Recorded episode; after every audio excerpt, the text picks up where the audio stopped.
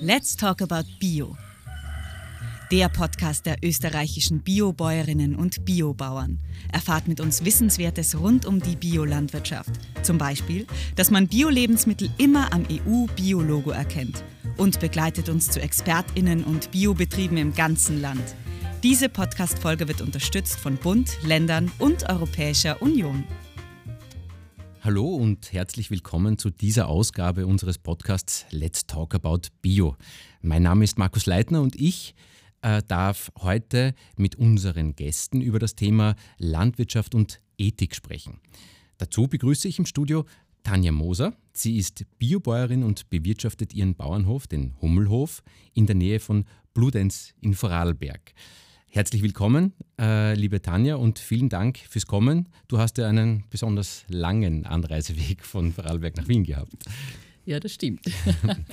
ähm, mein zweiter Gast heute äh, ist Dr. Christian Dürnberger.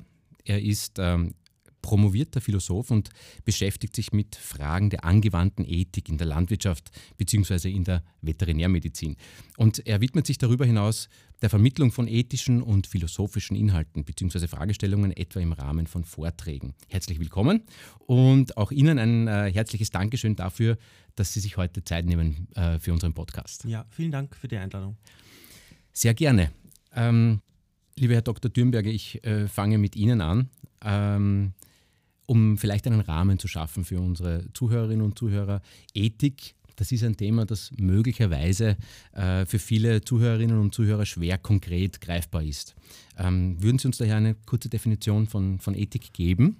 Ich würde sagen, alltagssprachlich verstehen viele Menschen unter Ethik, das ist das Nachdenken, vielleicht sogar die Wissenschaft, die uns Auskunft darüber gibt, was ist moralisch richtig, was sollen wir tun, ähm, wie soll man handeln? Und vor allem auch wie nicht, was ist richtig, was ist falsch.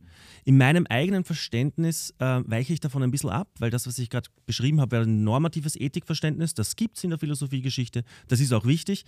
Ich selber versuche, ähm, im Rahmen meiner Tätigkeit an der Universität eher ein deskriptives Ethikverständnis zu pflegen. Das heißt, mir geht es eher darum, ich möchte moralische Kontroversen verstehen und beschreiben. Ich möchte nicht predigen, ich möchte nicht vorschreiben, das musst du so machen, wenn du nicht so handelst, bist du ein schlechter Mensch, sondern ich möchte ein bisschen ins Nachdenken kommen. Lasst uns besser verstehen, warum streiten wir über manche Fragen, wie wir es tun. Mhm. Sehr interessant, Dankeschön. Ähm, wie passt jetzt das Thema äh, Ethik und Landwirtschaft zusammen, ja, sage ich jetzt mal? Oder wie sind diese zwei Themen verbunden? In welchen Kontext mhm. muss man das verstehen. Unter Ethik äh, verstehen wir oft ja auch eine Disziplin der Philosophie. Bei Philosophie denken wir an sowas wie Elfenbeinturm. Völlig weltabgewandte Menschen denken über Fragen nach, die niemand mehr versteht. Aber es gibt im 20., und 21. Jahrhundert auch das, was wir angewandte Ethik nennen. Das heißt, man möchte sich tatsächlich mit Fragen beschäftigen, die wir als Gesellschaft als wichtig empfinden. Und wenn man sich mit angewandter Ethik beschäftigt, dann landet man über kurz oder lang ganz schnell bei der Landwirtschaft. Warum? Weil in der Landwirtschaft ganz viel zusammenläuft, was uns als Gesellschaft umtreibt und was moralisch relevant ist. Denken wir an Umwelt, Klimaschutz, Landschaftspflege, Energiewende oder natürlich auch die große Frage der Tierethik. Mhm. Liebe Tanja, an der Stelle möchte ich ganz kurz einmal dich ins Spiel bringen. Auch hast du einen Zugang auch zur Ethik in deiner alltäglichen Arbeit, sage ich jetzt einmal am, am Hof, beziehungsweise Kannst du diesen Ansatz, den der Herr äh, Dr. Dürnberger jetzt gerade beschrieben hat, nachvollziehen? Diese, diese Themen, die momentan in der Gesellschaft oder die Gesellschaft umtreiben im Zusammenhang mit der Landwirtschaft? Also die Ethik ist, denke ich, das Übergeordnete. Was wir am Bauernhof machen, ist ja, dass wir uns konkret um das Tierwohl kümmern. Und das ist natürlich ein großes Thema für mich auf meinem Hof. Äh, da habe ich schon viel, um das Tierwohl zu erhöhen, um das Wesen der Tiere zu erfassen, schon sehr viel unternommen. Und das ist eigentlich neben den Biodiversitätsthemen eigentlich das diese zwei Themen treiben mich am Hof am meisten um. Mhm. Ähm, Jetzt hast du Tierwohl gesagt. Ich möchte später auch auf dieses, auf dieses Thema noch genauer eingehen. Ähm, wenn wir vielleicht ein bisschen bei den, bei den äh, übergeordneten gesellschaftlichen Themen noch bleiben. Die Erwartungshaltungen an die Landwirtschaft sind das, was Sie beschrieben haben, eben, die sich verändert haben. Warum oder was hat sich verändert innerhalb der letzten Jahrzehnte? Aus gesellschaftlicher Sicht, Herr Dr. Thürnberger, an Erwartungshaltungen der Menschen an die mhm. Landwirtschaft? Also grundsätzlich würde ich sagen, die Menschen erwarten sich von der Landwirtschaft mittlerweile weit mehr als unter Anführungszeichen bloß Nahrungsmittel. Mhm. Das zeigen uns auch die Studien sehr deutlich. Es geht um Umweltschutz, es geht um Klimaschutz, es geht um Tierwohl oder Tierschutz. Mhm. Es geht auch um sowas wie die Stärkung des ländlichen Raums als, als Standort zum Leben, als Wirtschaftsstandort. Das heißt, die Landwirtschaft sieht sich mit einer Fülle an neuen Erwartungen konfrontiert oder Erwartungen, die stärker werden. Was hat sich verändert? Ich würde sagen, der wichtigste Punkt ist, wir sind satt. Eine mhm. Gesellschaft, die satt ist, bekommt Hunger auf andere Werte. Ähm, wir kennen Hunger nur noch aus Märchenbüchern, die allermeisten Menschen. Das heißt, wir können auch heute ganz anders über Nahrungsmittelproduktion nachdenken als die Generationen vor uns. Das können wir uns erlauben und vielleicht müssen wir es dann auch tun. Das heißt, wir können nicht nur diese Fragen stellen, wir müssen es auch tun. Das ist sicherlich ein wichtiger Punkt. Und dann gibt es eine Vielfalt, äh, Vielfalt an anderen veränderten Bedingungen, nämlich nur als Beispiel die Menschen wissen viel weniger über, über Landwirtschaft als früher. Das heißt, wenn Frau Moser heute Landwirtschaft betreibt, dann ist sie wahrscheinlich eine der ersten im Laufe der Geschichte, die Landwirtschaft auch erklären muss, weil wir als Gesellschaft relativ wenig Ahnung davon haben. Also es sind zwei Punkte, die sich meiner Meinung nach extrem verändert haben und die natürlich auch in diese Erwartungshaltung reinspielen. Tanja Moser, äh, wir haben jetzt gerade das Thema äh, angerissen ähm, der Kommunikation, also des Erklärens der Landwirtschaft. Das ist ja auch auf, äh, auf dem Betrieb, äh, äh auf deinem Betrieb in, in Vorarlberg ein Thema, ähm, weil du beispielsweise Schule am Bauernhof machst und damit Kindern erklärst. Ähm, ist das ein, hast du das auch gemerkt in den letzten äh, Jahren oder in der letzten Zeit? Ist das ähm, verstärkt an dich herangetragen worden? Wir, wollen, wir wollen etwas äh, mehr über die Landwirtschaft wissen?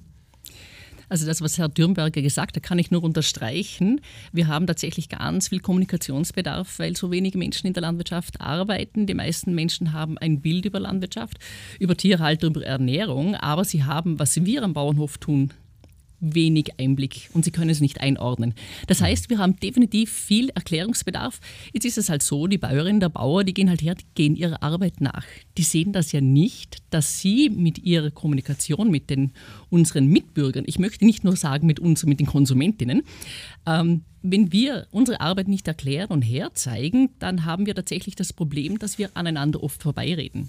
Ja, das stimmt. Ich habe Schule am Bauernhof, betreibe ich am Hof, ich habe viele Wiesenführungen, ähm, äh, arbeite sehr eng mit dem ÖKL zusammen und da kommen wirklich viele Menschen auf den Hof. ÖKL heißt was? Österreichisches Kuratorium für Land- und Forstwirtschaft. Mhm. Und da haben wir sehr enge Verknüpfungen, weil ich auch beim ergebnisorientierten Naturschutzplan mitarbeite. Und das stimmt, da kommen viele Menschen auf den Hof und gerade was die Tiere betrifft, ist enorm Bedarf, darüber zu sprechen. Und da mhm. sind wir wieder in, diesem, in dieser Frage, ich bin als Bäuerin diejenige, die Tiere hat. Ich bin die, die Nutztiere hat, die Nutztiere hält. Und die, unsere Mitmenschen, unsere Mitbürger sind darauf angewiesen, dass ich das gut mache. Mhm. Sie haben eine Sehnsucht danach, dass ich die Arbeit am Hof gut mache. Das heißt, wenn wir darüber ins Gespräch kommen, wenn Sie zu mir zur Führung kommen, zu mir in den Stall kommen, dann können Sie sich ein Bild machen und können ein bisschen besser einordnen, ist das in ihrem Sinne auch. Deswegen arbeite ich eigentlich sehr gerne mit den Menschen zusammen, ähm, weil es mein Gefühl für die Tiere stärkt, weil es das, was ich an der Landwirtschaft sehe, stärkt und es bestärkt die Menschen, die zu mir kommen und sagen, ja genau, das geht in die Richtung, wie wir das haben möchten. Also was du angesprochen hast, wenn ich das richtig verstehe, geht ein bisschen in die Richtung, dass es eigentlich zwei verschiedene Lebenswelten sind, äh, grob gesprochen, die der Menschen, die nichts mit Landwirtschaft zu tun haben und sich wenig darunter vorstellen können, und der Landwirtschaftsbetreibenden, Bäuerinnen und Bauern. Ähm, und da braucht es offensichtlich eine, eine Übersetzungstätigkeit, sage ich jetzt mal. Und ähm, ähm, da liegt es natürlich nahe, dass die Bäuerin und der Bauer diese Übersetzungstätigkeit auch übernimmt. Dazu gehört aber wahrscheinlich auch eine gewisse Fähigkeit. Ist das eine Schwierigkeit? Mir ist jetzt gerade aufgefallen, dass wir in der Landwirtschaft in dieser Umgebung oft Abkürzungen verwenden oder einfach äh, Beschreibungen, Zuschreibungen verwenden, äh, die ähm, die Menschen draußen eigentlich nicht breit kennen. Landwirtschaft ist ja in vielerlei Hinsicht auch hochtechnisch und ähm, ähm, auch bürokratisch bis zum, in einem weiteren Sinne. Ähm, hast, merkst du das auch, dass du da, dass du da immer wieder sozusagen ähm, eine, eine Herausforderung hast, das zu erklären? Also ich bin tatsächlich sehr gefordert äh, und mir hilft ganz sicher, dass ich auch Pädagogin bin und das psychotherapeutische Propedeutikum habe. Und ich habe ganz lange im Sozialbereich gearbeitet und ich mhm. habe durch meine pädagogische Arbeit ganz viel über Tiere und Tierhaltung gelernt, weil es darum geht, wie fühlt sich in der Pädagogik der Mensch wohl, wie kann er sich gut entwickeln, wesensgemäß entwickeln und ich kann das natürlich übertragen auf die Tiere und die Landwirtschaft. Wie können sich Tiere, wie können wir Tiere wesensgemäß halten mhm. zum Beispiel. Und was noch dazu kommt, ähm, ich gehe so gerne dem Thema nach, wenn wir Tiere zur Schlachtung bringen. Wie ist das für die Bäuerinnen und Bauern? Und ich habe dann manchmal auch schon Bauern gefragt, wie ist denn das, wenn du die Tiere auf, als deine Tiere auf den Schlachthof bringst? Und das ist eine Frage mit emotionalem Inhalt. Na, was sagt der Bauer? Naja, lustig ist nicht. So. Mhm. Und dann habe ich angefangen, weil ich die Chefin auf meinem Hof bin, weil ich die Tiere das ganze Jahr habe und weil ich vermeiden möchte, dass meine Tiere irgendwo auf dem Transporter landen, habe ich angefangen, die Tiere selbst auf den Schlachthof zu bringen. Und jetzt sehe ich die Bauern und ich sehe, was sie tun dort und wie sie sich verhalten. Und das ist so für mich so friedvoll zu sehen, dass sie eigentlich sieht man bei fast jedem Bauern, wie er sich von seinem Rind, von seiner Kuh verabschiedet, indem er das Tier im Halsbereich berührt, kurz berührt, was sagt. Und das konnte ich einfach über das Abfragen nicht erfahren. Aber jetzt sehe ich das und es ist für mich wirklich so befriedend zu sagen, ich sehe etwas, was diese Menschen, dieser Bauer, nicht imstande ist, in Worte zu fassen. Mhm. Und das tut mir so gut. Und ich bin imstande, das in Worte zu fassen. Mhm. Das heißt, du hast das umgesetzt und ich kannst es in umgesetzt. deiner täglichen Arbeit auch verwenden. Genau. Mhm. Und damit machen wir natürlich viel auch bei den Menschen, die sagen, ja, wie ist denn das? Oder was geht denn davor? Oder werden die gut behandelt am ja. Schlachthof und so weiter? Ja. Oder? Also, ja, genau. Also dieses, dieses, wir sind wir schon mitten im, im Thema Tierethik eigentlich. Und jetzt bin ich wieder bei Ihnen, Herr Thürnberger. Ähm, Tierethik ein Begriff, mit dem wahrscheinlich noch weniger Leute etwas anfangen können als mit Ethik an sich, kann ich mir vorstellen. Ähm, aber trotzdem spielt das eine, eine große Rolle im, auf den Alltag sozusagen bezogen der bäuerlichen Arbeit, aber auch von uns, ich sage jetzt das Wort Konsumentinnen und Konsumenten, äh, in, gesamtgesellschaftlich. Was hat es denn mit der Tierethik auf sich? Also also grundsätzlich würde ich sagen, Ethik, nicht dass der Eindruck entsteht, Ethik ist etwas, das wird nur in der Universität betrieben, sondern ich bin der Meinung, jeder von uns betreibt Ethik. Denn Ethik ist Nachdenken über Moral und wir alle kommen in Situationen, wo wir das Gefühl haben, unsere Alltagsmoral stimmt denn die eigentlich? Ist das wirklich richtig, was ich da tue? Und dann natürlich würde ich sagen, auch Bauern und Bäuerinnen betreiben Ethik. Mhm. Gut, Tierethik stellt eine watschen einfache Frage, österreichisch gesagt, nämlich, da ist ein Tier, da bin ich. Und die Frage ist, darf ich mit diesem Tier alles machen, was ich möchte? Mhm. Und wenn nein, wo ist die Grenze und wie begründe ich diese Grenze? Denn darum geht es in der Ethik, wir suchen nach Gründen. Also nicht Bauchgefühl trifft auf Bauchgefühl, ah, du machst es so, ich mache das anders, sondern wir suchen nach Gründen, nach Argumenten. Was kann ich eigentlich wirklich verantworten und sauber argumentieren? Mhm. Und dann gibt es natürlich viele Antworten. Also es ist nicht so, dass die Tierethik jenes sagt, sondern wir finden dann in den letzten 200 Jahren eine verstärkte Beschäftigung mit dieser Frage. Und da können wir viele Antworten ähm, finden oder ausdenken. Ich könnte zum Beispiel sagen, ich kann mit einem Tier machen, was ich möchte, wenn dieses Tier mein Eigentum ist. Da wäre ein Tier ein reines Objekt. Ich würde mal sagen, den meisten hier im Raum oder auch den meisten Menschen in der österreichischen Gesellschaft wird diese Position nicht unbedingt einleuchten, aber es wäre eine denkmögliche. Mhm. Wenn ich sage, ein Tier ist mehr als ein Objekt, mehr als ein Ding, was ist es dann? Dann könnte man sagen, ein Tier ist ein, ein leidensfähiges Lebewesen. Das empfindet genauso wie wir leiden, deswegen, moralischer Appell, versuchen wir Tierquälerei zu vermeiden sowieso, halten wir das Tier gesund. Also das wären mögliche Antworten und da können wir es jetzt durchdeklinieren bis zur, sage ich mal, letzten Position. Die gibt es auch, die sogenannte Tierrechte-Position, die sagt, grundsätzlich ist es nicht moralisch, Tiere zu halten in der Nutztierhaltung, vielleicht auch in der Heimtierhaltung, ähm, weil wir uns nicht das Recht herausnehmen können, das Leben von einem Tier zum Beispiel beenden. Das heißt, da gibt es ganz, ganz viele Antworten, mhm. die wir in der Ideengeschichte finden. Aber ich glaube, so wie Sie richtig gesagt haben, das ist eine Aufgabe nicht nur der Bauern und Bäuerinnen, weil die haben die so wie, wie Frau Moser gerade gesagt haben, Sie stehen im Stall, es sind Ihre Tiere, das heißt, Sie haben die unmittelbare Verantwortung, aber die mittelbare Verantwortung, wie Landwirtschaft stattfindet, wie die Rahmenbedingungen sind, die haben wir alle, nicht nur ich als Bürger, sondern auch ich als Konsument, wenn ich einkaufen gehe. Weil ja auch wir als Konsumenten ein Bild von Landwirtschaft haben, das nicht zuletzt sozusagen davon bestimmt wird, äh, wie wir wahrnehmen, dass beispielsweise mit Tieren umgegangen wird. Das ist ja kein Geheimnis. Das Thema ähm, der Ernährungsweise auf der einen Seite ist heute gesellschaftlich ein sehr, ich sage jetzt mal, ein Thema, das uns umtreibt. Ja, auch durchaus ein umstrittenes. Ähm, es gibt Veganer, es gibt Vegetarier und es gibt Leute, die sozusagen aus unterschiedlichsten Gründen Fleisch, äh, Fleisch essen ähm, und, und dazu stehen. Ähm, also äh, da gibt sich, das ist ein, sozusagen ein, ein, großes Universum an, an, Möglichkeiten, das da ist. Mit dem muss man aber auch umgehen und mit dem muss ja die Landwirtschaft auch umgehen. Musste das wahrscheinlich auch erst lernen bis zu einem gewissen Grad, weil das ist ja kein, ein, kein sehr altes Phänomen. Ähm, wie tut sich die Landwirtschaft dabei von außen betrachtet? Also was wir hier grundsätzlich erleben, glaube ich, ist eine Moralisierung von Lebensbereichen. Das heißt, ähm, wir diskutieren heute Fragen in moralischer Perspektive, die unsere Urgroßeltern und Großeltern noch als reine Fragen der Präferenz, sagen wir dann in der Philosophie, diskutiert haben. Also sprich, früher hat man gesagt, ich esse das, was mir schmeckt und was ich mir leisten kann. Und heute stellen wir die Frage, ja, ist das moralisch richtig, was am Teller liegt, tierethisch betrachtet, klimaethisch. Das ist eine relativ neue Situation, aber da würde ich auch beinhart sagen, deal with it. Also das wird sich nicht mehr ändern. Und dann, ja, ich mache viele Workshops mit Landwirten und Landwirtinnen. Das ist eine keine homogene Masse. Also manche haben dafür überhaupt keinen Willen, sich damit auseinanderzusetzen und andere äh, sind extrem weit in ihrer ausdifferenzierten Argumentation. Aber ich sage jetzt einen Satz, den normalerweise die landwirtschaftliche Bubble nicht hören möchte.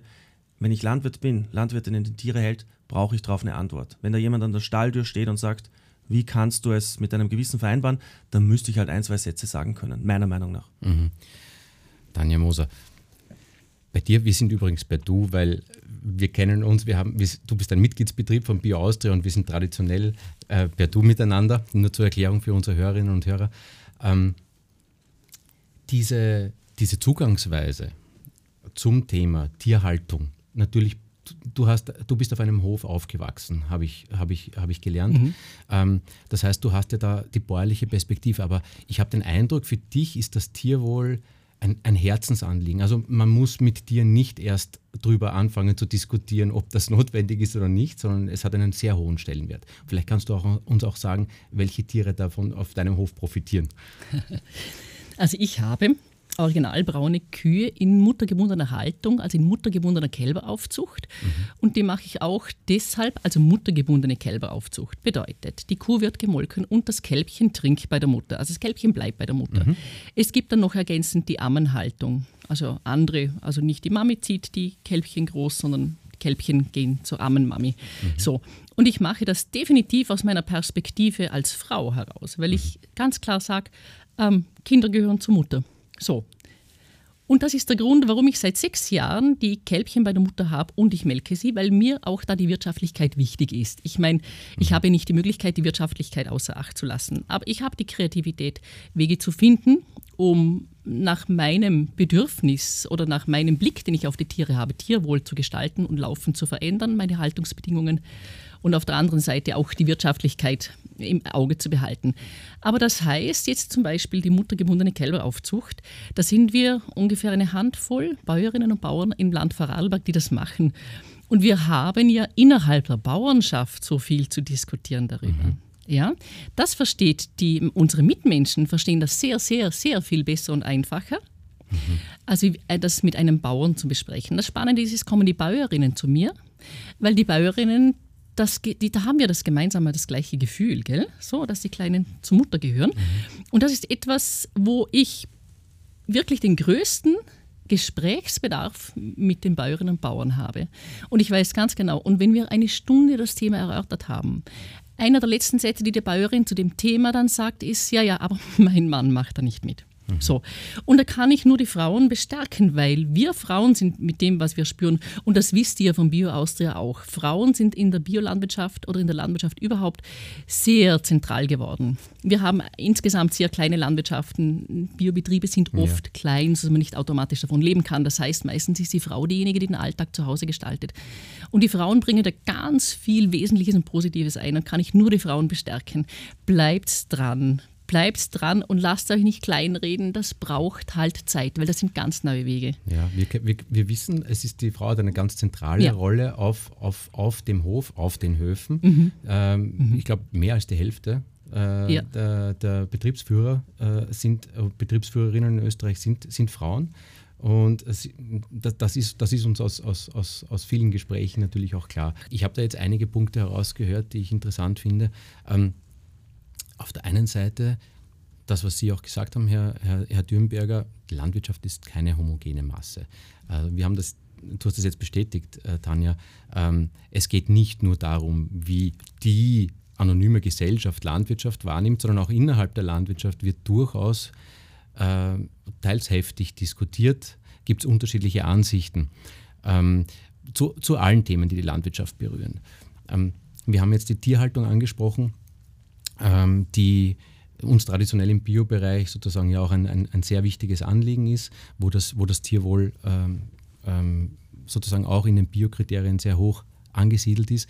Aber abgesehen davon gibt es andere Themen, äh, Sie haben sie auch schon angesprochen, Herr Dürnberger, zu Beginn, ähm, die in der Gesellschaft momentan und wahrscheinlich auch in Zukunft ganz heiß diskutiert werden. Und die betreffen nicht nur uns Konsumentinnen, sage ich jetzt bewusst, sondern sehr wohl und ganz zentral in doppelter Hinsicht auch die Landwirtschaft. Beispielsweise Klimawandel als Stichwort. Ähm, diese ist, das ist ja eine Verantwortung, die die Landwirtschaft und die der Bauer da zu tragen hat. Wie, aus Ihrer Erfahrung, wie geht die Landwirtschaft damit um? Also grundsätzlich genau. Ich glaube, dass das Thema Klimawandel alles andere niederwälzen wird, sage ich mal also ganz plakativ. Das heißt, ich glaube, das wird das Thema sein, das uns die nächsten Jahre und Jahrzehnte beschäftigen wird. Äh, es gibt noch andere moralisch relevante Fragen. Ich habe es zuvor angesprochen. Die Rolle der Landwirtschaft im Tourismus. Auch das wird uns beschäftigen. Die Rolle der Landwirtschaft bei der, Land, äh, bei der Landschaftspflege. Was bedeutet Landwirt und Landwirtin zu seinem ländlichen Raum? Auch für die Identität dieses Raums. Das heißt, ich glaube, da kommen ganz, ganz viele große Themen auf uns zu. Aber auch wenn es ein bisschen arrogant klingt, als Schreibtisch, Schreibtischstädter, der ich bin, würde ich schon sagen, die Landwirtschaft muss sich davor nicht fürchten, weil grundsätzlich war es immer so. Die Landwirtschaft ist wichtig für die Gesellschaft und mittlerweile verstehen wir das auch wieder mehr. Das heißt, ich freue mich auch darüber, dass wir jetzt nach einigen Jahrzehnten, wo Landwirtschaft für mich eigentlich ein bisschen unterm Radar gelaufen ist, dass das wieder in die Mitte der Gesellschaft rückt. Klar hat das unangenehme Konsequenzen für Landwirte und Landwirtinnen auch, denn wenn du in der Mitte stehst, im Fokus stehst, dann stehst du auch teilweise ein bisschen am Pranger und die Leute diskutieren nicht nur über dich, sondern kritisieren dich auch. Aber, und jetzt ein bisschen auf, auf die Frage zurückzukommen, die Landwirtschaft muss sich darauf einstellen, dass das nicht mehr weggeht. Also man hat dann einen Job, der ist dem Menschen nicht wurscht und darüber kann man sich auch freuen, denn die meisten Jobs sind den Menschen nämlich völlig wurscht. Also ich genau. habe einen davon. Und ähm, das ist auch was Positives, dass Leute sich für Landwirtschaft interessieren. Natürlich mit der Problematik, dass viele Menschen über Landwirtschaft heute reden, die wenig Ahnung davon haben. Genau, und was da rausgekommen ist, ist ja auch, ich sage jetzt mal, eine, ähm, oder was ich herausgehört habe, eine gewisse Doppelmoral unter Anführungszeichen von uns als Gesamtgesellschaft, weil wir fordern äh, zwar sehr viel, äh, von, von der Landwirtschaft ein mittlerweile. Das ist auch wahrscheinlich richtig, wenn ich Ihnen zugehört habe, weil, oder notwendig sogar heutzutage. Das ist eine, eine, eine logische Folge der Entwicklungen.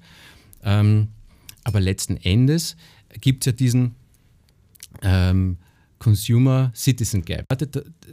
Sozusagen das, was der Konsument gerne oder was der Bürger gerne hat, ist nicht immer gleichbedeutend mit dem, wozu er bereit ist, auch Geld auszugeben, wenn es darum geht, in, in, den, in, in, die Regale zu greifen. Wie, wie geht denn das zusammen? Also zynisch gesagt ähm, könnte man formulieren, manchen Menschen ist Moral so wichtig, dass sie zwei davon haben. ähm, aber es ist immer wichtig, dass es kein Konsumenten- und Konsumentinnen-Bashing. Das sind nicht die Leute da draußen, die irgendwie... Das sind wir alle. Genau, das sind wir alle. Also ich gebe ja. das für mich auch gerne zu. Das gehört ein bisschen zum Menschsein dazu. Wir haben Werte, über die reden wir auch gerne. Warum? Sozial erwünschte Antworten heißt das mhm. in der Soziologie dann. Wir hätten gern, dass andere Menschen gut über uns denken. Jetzt, jetzt äh, erzählt man Antworten, die vielleicht gar nicht so stimmig sind, ähm, weil ich hätte gern, dass ich in einem guten Licht dastehe. Und Sie haben schon gesagt, in der Soziologie, in der empirischen Sozialwissenschaft spricht man hier von Citizen-Consumer Gap. Ich bin immer Bürger, aber auch Konsument. Ich habe viele Rollen und als Bürger sage ich groß, mehr Klimaschutz, mehr Tierwohl, aber dieser Idealismus verlässt mich dann irgendwo ähm, auf dem Weg zum Supermarkt, Kasse, mhm. ähm, geht der verloren. Wobei bei allem Zynismus, wir müssen auch festhalten, es gibt Menschen, die bereit sind, wesentlich mehr Geld für Lebensmittel auszugeben, wenn sie, und das ist ein zentrales Stichwort, wenn sie Vertrauen haben in das Produkt und in die Menschen, die dieses Produkt hergestellt mhm. haben. Es geht um Vertrauen. Ja. Da ist viel, Vertrauen ist immer fragil. Nicht? Vertrauen, wir kennen das Problem, baut sich langsam auf, geht ganz schnell verloren. Aber es gibt diese Menschen, die bereit sind, mehr Geld für Nahrungsmittel auszugeben. Aber natürlich, es gibt auch andere Menschen, die sagen, hey, Hauptsache billig, Hauptsache es schmeckt Ja. mal. Also wir haben auch bei der Gesellschaft eine heterogene Masse. Ja. Gerade die Biolandwirtschaft äh, profitiert ganz stark sozusagen von diesen Menschen, die dieses Vertrauen in die Biolandwirtschaft haben. Das ist ein quasi eigentlich die, die insgeheime Währung der Biolandwirtschaft. Das Vertrauen der Menschen in die richtige Haltung der Tiere, äh, in die ähm, tiergerechte Haltung, in, in den Umgang mit der Umwelt äh, ähm, sozusagen.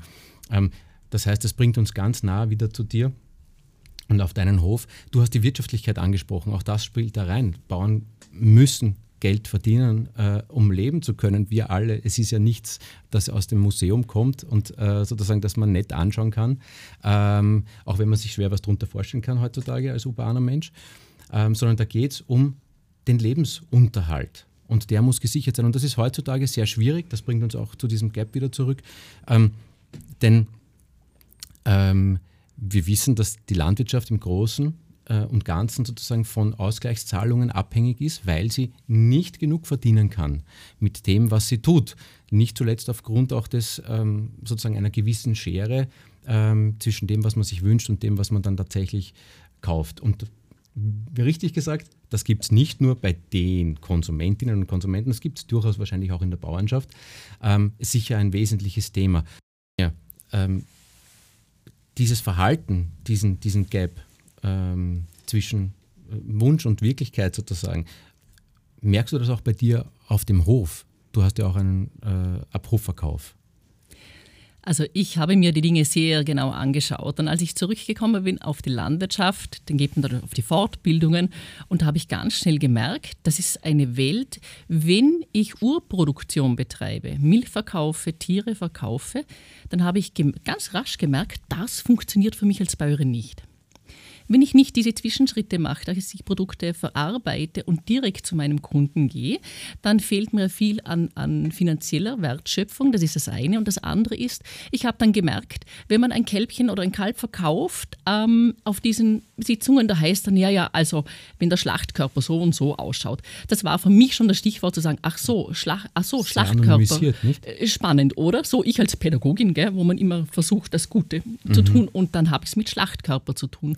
Und da habe ich dann zum ersten Mal gemerkt, dass meine Schlachtkörper meistens oft auch nicht dem entsprechen, wofür mich der Markt gut bezahlen würde. Also wenn mein Tier anders wäre, würde er ja mehr bezahlen, aber so geht es halt leider nicht. Und dann habe ich gemerkt, das ist ja für mich völlig der falsche Weg, weil ich keine Wertschätzung für meine Arbeit bekomme. Und wenn ich selbst meine Tiere auf den Schlachthof bringe, ich vermeide Transport. Ich kann, ich kann definitiv sagen, meine Tiere machen keinen Transport irgendwo hin. Ich bin mit dabei. Ich sehe die Situation am Schlachthof. Ähm, ich sehe, ich kann auch, ich kann, ich bringe auch sehr diese Wertschätzung. Ich habe eine große Wertschätzung für die Menschen, äh, äh, die dort sind. So, das heißt, und dann machen wir diese 5 Kilo Pakete und 10 Kilo Fleischpakete draus, Wurstware etc. Jedes Tier ist halt anders und da muss man immer schauen, was ist da möglich, was kann man machen. Und dann gehe ich mit diesen Fleischpaketen unmittelbar zu meinem Kunden, zu meiner Kundin. Das heißt, da bin ich an dem Punkt, wo ich diese Frage nach dem Geld, das ich dafür haben möchte, die stellt sich nicht. Die Okay. Leute sind im Voraus informiert. Und ich habe ganz viele Kundinnen und Kunden, die sagen, weißt du was, wir essen sehr wenig Fleisch, wir essen sehr bewusst Fleisch. Aber wenn, dann möchte ich wissen, wo das herkommt. Und ich kann den Menschen nur raten, geht zum Bauern eures Vertrauens. Bestärkt ihn darin, selbst einfach auch zu vermarkten. Viele Bauern sehen sich da nicht drüber aus. Ähm, weil ich den direkten Kontakt habe und ich sehe auch die Menschen, die meine Tiere essen. Das ist für mich sehr wichtig, weil ich sie ja täglich hüte und pflege. Das ist ein Spannungsverhältnis. Darf ich dazu eine Ja. Frage stellen, Frau Moser? Nämlich diese Wertschätzung, die, Sie beschreiben, die Sie erhalten, wenn ich es richtig verstehe, ist aber nicht nur finanzieller Natur, oder? Sondern es passi- passiert wahrscheinlich auch in den Gesprächen mit den Menschen, die Ihr Fleisch dann kaufen, richtig? Also das erste ist die Basis, dass die Menschen sich wohlfühlen mit dem, wie ich Bauernhof betreibe, wie ich Biodiversität erhalte, wie ich diese extensive Landwirtschaft erhalte und wie ich mit den Tieren umgehe. Und aus diesem Wohlgefühl, das sie meiner Arbeit gegenüber haben und empfinden, sind sie dann, also kommt dann auch dieses Bedürfnis bei mir einzukaufen. Also das ist, das gehört zusammen, definitiv, genau. Und äh, sind das Menschen, die prinzipiell dann ähm, das Fleisch nur bei dir kaufen, äh, hast du das Gefühl, oder sind das auch Menschen, die, Stichwort jetzt sozusagen Doppelmoral unter Anführungszeichen auch, immer wieder mal zum Supermarkt fahren, äh, wenn es eine Fleischaktion gibt, was ja nicht so selten vorkommt. Was nicht so selten vorkommt, genau. Also was ich so mitbekomme in Gesprächen, also ich habe ja sehr viele junge Familien auch. Ich meine, sobald man selbst eine Familie gründet und Kinder hat, macht man sich so generell noch einmal ganz andere Gedanken. Mhm. Und ich habe den Eindruck, dass ich würde sagen, viele meiner Kundinnen und Kunden definitiv in erster Linie hier bei mir das Fleisch kaufen. Und dann gibt es natürlich diese Mischformen. Ist mhm. ja okay. Also mhm. ist ja okay. Ja, wir wollen aber nicht, genau, äh, wir wollen da nicht irgendwie werten genau. oder so. Aber definitiv kann ich sagen, sie kaufen sehr bewusst bei mir ein. Mhm. Und da stellt sich die Frage mit dem Preis nicht. Und mhm. dadurch habe ich natürlich auch für meine Arbeit ähm, nicht nur, dass die sich freuen, so wie ich das mache, sondern sie bezahlen mich auch dafür. Mhm. So. Und deswegen habe ich für mich rasch begriffen, Urproduktion geht da nicht. Und das habe ich ja auch. Ich habe auch Mohair-Ziegen, da geht es um die Wolle, die vermarkte ich auch selbst. Ähm, Herr Dürnberger, wie bringen wir denn diese Wertschätzung und diese Selbstverständlichkeit von den Abhof-Vermarktungsbetrieben sozusagen, die diesen direkten Kontakt zu den Kunden haben und die auch bewusst Einfluss nehmen können darauf, in sozusagen die breitere Gesellschaft. Und was braucht es dazu? Aus landwirtschaftlicher Sicht auch vielleicht. Ich glaube, das, was wir in der Natur zum Beispiel wertschätzen, nämlich Vielfalt, sollten wir auch bei Wirtschaftssystemen wertschätzen. Das heißt, das Modell, das Frau Moser äh, beschrieben hat und was für Sie wahrscheinlich völlig richtig ist und perfekt passt und man hat sich quasi eine ein Umfeld geschaffen und kriegt Wertschätzung finanzieller Natur und auch andere Wertschätzung. Das kann vielleicht für einen anderen Bauern in einer anderen Region nicht funktionieren. Das heißt, äh, für mich sind Bauern und Bäuerinnen erstens mal Wirtschaftstreibende im ländlichen Raum und Wirtschaftstreibende Unternehmer bedeutet auch, man muss kreativ, unternehmerisch tätig sein. Man muss sich mhm. selber, und ich meine das Wort jetzt nicht böse, seine Nische schaffen. Muss ja, also Nische meine ich gar nicht extrem klein, sondern äh, ich möchte einen Job haben, von dem ich leben kann, wie Sie richtig gesagt haben, man muss damit Geld verdienen. In Landwirtschaft steckt Wirtschaft drinnen. Dafür sollte man sich nicht genieren. Wir alle haben einen Job, mit dem versuchen mhm. wir durch den Winter zu kommen. Aber ich möchte meistens mehr als Bauer, als Bäuerin oder auch als Mensch. Ich möchte einen Job haben, von dem andere sagen, ist ein wichtiger Job und von dem ich am Ende des Tages sage, ähm, ich mache ihn gut, wie ich ihn mache. Das ist nicht nur eine sinnvolle Tätigkeit, sondern es stellt mich auch zufrieden. Ich kann guten Gewissens einschlafen und es, es fordert mich irgendwie. Darf und das kann durchaus unterschiedliche Modelle dann geben. Aber die, die Landwirtschaft wird ja insgesamt von der Gesellschaft in Umfragen immer wieder äh, eigentlich als, als wertvoller Beruf angegeben. In Umfragen zumindest. Ja. Also ähm, wenn wir Leute fragen, zum Beispiel in Österreich oder Deutschland, was ist einer der wichtigsten Berufe für uns als Gesellschaft, dann schauen die Antworten fast immer gleich aus. Jetzt können die Hörer und Hörerinnen kurz mitdenken, was Platz 1 für sie wäre, nämlich Arzt und Ärztin. Mhm. Dann kommen schon die Lehrenden äh, und dann kommt meistens Landwirt, Landwirtin. Und es ist mhm. ja auch logisch, weil Essen ist verdammt wichtig. Mhm. Ähm, aber zugleich, wenn wir Leute auch fragen, mit welchem Thema würdest du dich gerne mehr in, äh, beschäftigen, also was interessiert dich, da, da rutscht Landwirtschaft dann weit runter.